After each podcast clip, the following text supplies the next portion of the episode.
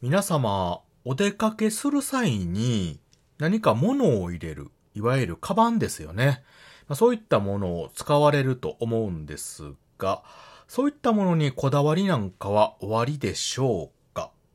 えー、私もカバン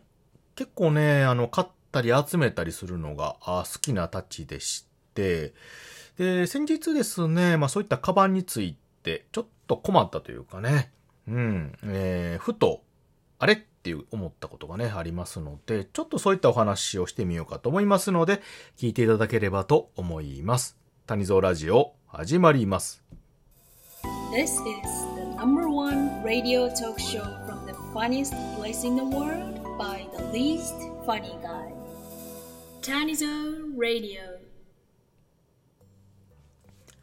改めまして、おはにちばんは、谷蔵でございます。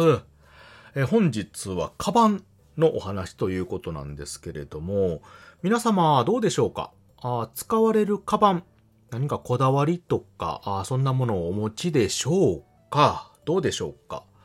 あまあいろんなね、えー、カバンが世の中には溢れておりまして、まあお出かける目的とか、はたまた、あそのね、天気かな？まあそういったのもあるし、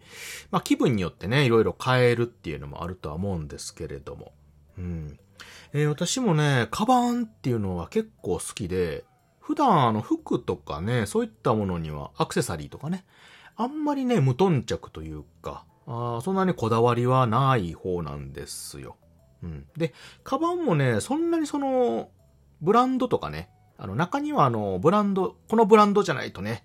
えー、ちょっとダメですとか、もしくはこれが好きなのでずっと使ってますっていう方もね、おられると思うんですが、私そんなにね、ブランドについてもこだわりはないので、どちらかというと機能性であったりとか、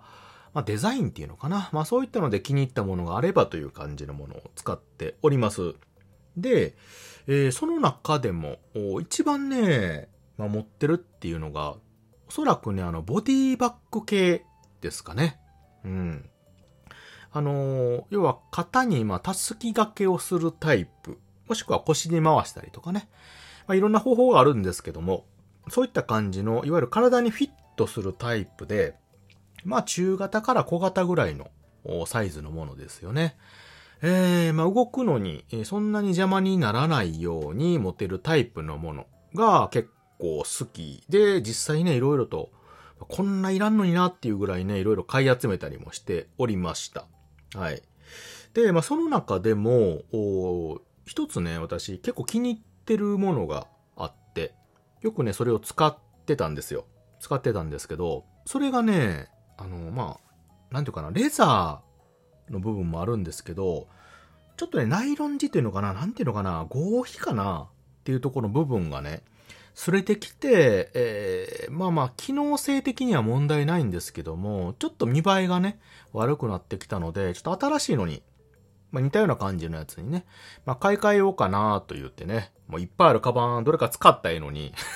やっぱりこのサイズ感とかね、その、このかけた感じがやっぱり微妙にみんな違うんですよね。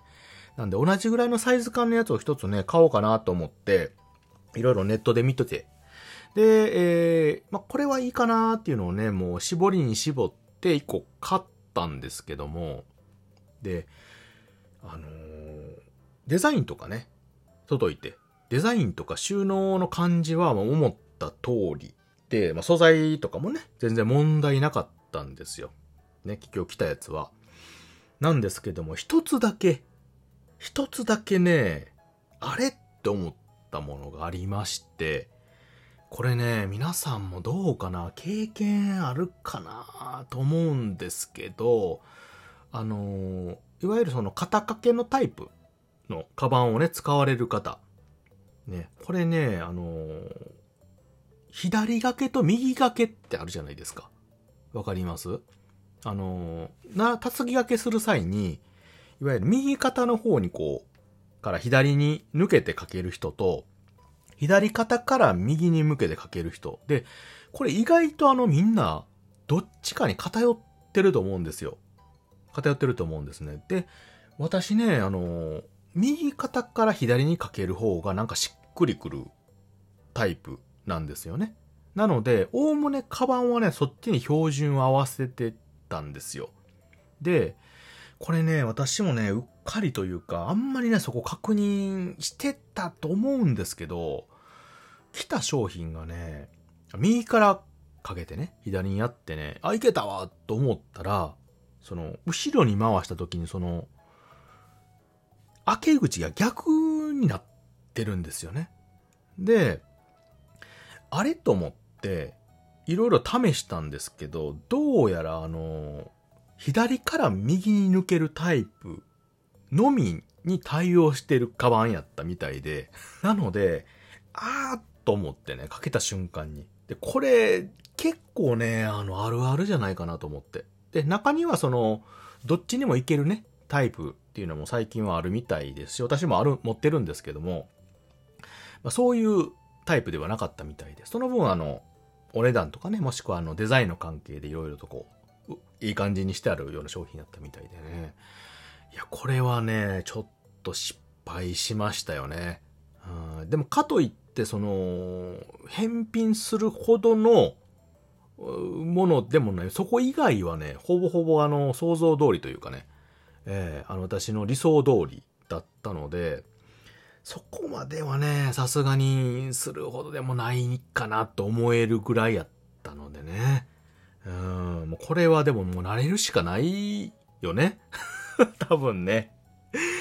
うん、なんかね、その、無意識にやっぱりその、どっちかにしちゃってないですか？そのかける方って。これね、肩掛けって。うん、私も別にその、こだわりがあるわけじゃないんですけども、無意識にするとどうしてもね、右から左に行っちゃうんですよね。うん、なので、まあ、かけてたら慣れるんでしょうけども、しばらくは私ちょっとあの、反対掛けをね、ちょっと、